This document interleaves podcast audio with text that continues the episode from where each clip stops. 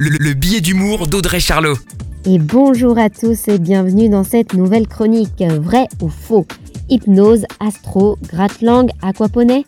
Un point sur ces nouvelles pratiques pour savoir si elles sont vraiment efficaces. Apprendre les moudras. Alors on vous promet de canaliser les énergies et de contrôler la circulation du sang grâce à un yoga des doigts?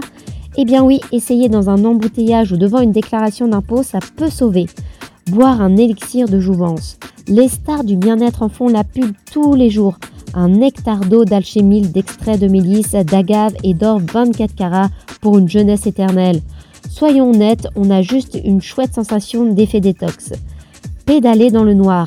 Pédaler sur un vélo elliptique pendant 45 minutes dans le noir avec de la musique à balles dans les oreilles, c'est mieux que la psy, on en sort requinqué et tonifié, c'est vrai. Mâcher des gummies. Ce sont des compléments alimentaires sous forme de bonbons qui donneraient une meilleure digestion, des cheveux forts, une peau saine, mais surtout qui donnent une concentration de sucre à faire lever le sourcil du nutritionniste. Et enfin, avaler des gélules anti-gueule de bois. Mais qui n'a jamais rêvé d'une solution miracle après une soirée arrosée on se dit plus jamais C'est la promesse de gélules de plantes 100% naturelles. Et miracle, oui, on retrouve la gueule de bois de ses 22 ans. Très belle semaine à tous La, chronique de Charlot, à retrouver en podcast sur itswanradio.com.